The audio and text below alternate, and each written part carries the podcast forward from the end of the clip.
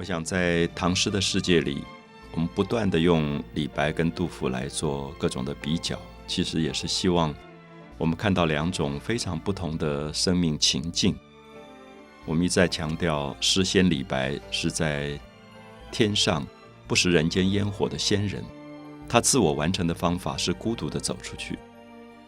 诗圣杜甫刚好相反，他不断走进人世间去。他走到一些最穷困、最卑微的人当中，去面对生命里面应该要去反省的部分。所以，杜甫也被称为诗史，诗的历史，是因为他用很多的诗句描述了他所看到的历史当中最悲痛的事件。我们通常讲杜甫，会讲到他的三吏三别啊，我要稍微解释一下，就是三吏官吏的吏。就他写了《新安吏》《潼关吏》跟《石壕吏》。那我们知道官吏是什么？官吏是统治者派在社会里面去管理人民的这些人，我们叫做官吏。今天也有官吏，可是，在唐朝的时候，杜甫写了三吏，就是他在三个地方看到的官吏。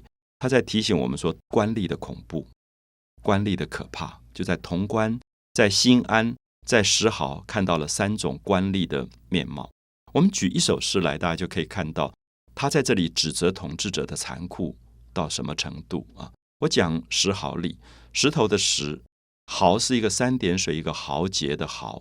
石壕是什么？就是我们知道北方很多的土地，因为在山沟里面，所以它就会有一个凹下去的沟，这个沟叫壕啊。我们现在还叫壕沟，壕沟。石壕就是在山谷当中的一个最穷困的村落，这个村落叫做石壕村。那么杜甫当时因为安史之乱发生，所以杜甫其实是化妆成难民，然后就跟着很多的落难者一起逃亡，然后逃到了石壕村。所以他第一句说：“暮投石壕村。”暮黄昏，投投宿。黄昏的时候投宿在。石壕村，我想大家可以了解这五个字，没有什么难懂的地方。就是我们在逃难，那逃难你不能白天晚上都在走路，到了晚上也要休息的。所以刚好到了一个最穷困的山沟里面，石壕这个村落里面，他们就借宿，借宿在一个民家啊，木头石壕村，就是黄昏的时候投宿在石壕村。我觉得这个开始有点像纪录片。啊，有地点是石壕村，有时间是黄昏，有动作就是投诉。那木头石壕村，然后发生了什么事呢？就发生了有吏夜抓人。好，我们看到有吏就是有一个官吏夜晚来抓人了啊，有吏夜抓人。我想我们今天不太容易了解什么半夜忽然有人按门铃，然后就要把你抓走这种事情，因为今天一个法治的社会。除非你犯罪，大概不会发生这个事。可是我们知道，唐朝那个时候，因为常常打仗，在打仗的时候，他就会到民间去抓兵，就是去征兵。那有吏夜抓人，就是这个官吏他是负责来抓兵的，就是朝廷要打仗需要男丁，所以他就来抓兵。有吏夜抓人。那我们读到这里，已经感觉到诶，有一点紧张起来了，觉得这个诗的。画面出现了一个情节上的恐怖画面，就是官吏来抓人了。那抓什么人，我们还不知道。那杜甫就安安静静的告诉我们说：“因为有吏夜抓人，所以老翁欲抢走。老翁，我想大家听得懂，是老头子啊，老头子。老翁欲抢，欲是逾越，是跳过、翻过墙就跑掉了。老翁欲抢走，我不知道大家有没有敏感到。”第三句出来的“老翁欲抢走”，意思是说，抓兵不是应该抓年轻人吗？抓壮丁吗？至少抓中年人吧？怎么会抓老翁？好，意思说打仗已经打到年轻人大概都死掉了，所以最后要抓老头子了。所以老翁吓死了，就觉得啊，怎么又来抓我了？所以赶快就爬墙就跑掉了。老翁欲抢走，那么接下来怎么办呢？这个官吏还在那边敲门啊，大呼小叫说他要抓兵。所以老妇出门看，就有一个老太太，她就打开门出来看，到底发生了什么事。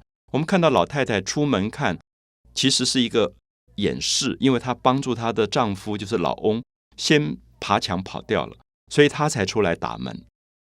我不知道大家可不可以了解我的意思，就是说，如果你家里有躲了一个人，这个人要逃走，然后外面有人在按门铃，你总是会拖延一下，最后才去开门。所以因为拖延久了，所以他打开门的时候，这个官吏就非常生气，就觉得说我怎么敲了半天门，你门还不打开，所以就厉呼一何怒，就是这个官吏大呼小叫，厉呼一何怒，就是很生气发怒的感觉，就是你到底在干嘛？我敲门敲了这么久，你都不来开门，厉呼一何怒？我们看到这五个字。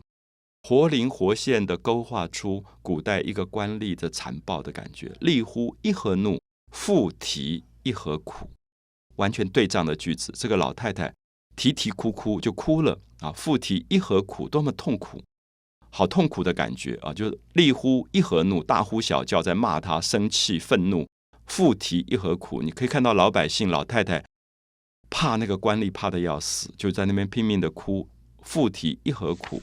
然后听父前致辞，就杜甫躲在旁边，他就没有出来，他就听父，就听这个老太太前致辞，就上前跟做官的人告白致辞啊，就是告诉他说为什么我开门这么慢的意思。听父前致辞，三难邺城序。好，我们看到三难这一句开始就是在引号当中的是老太太告诉官吏的告白的内容。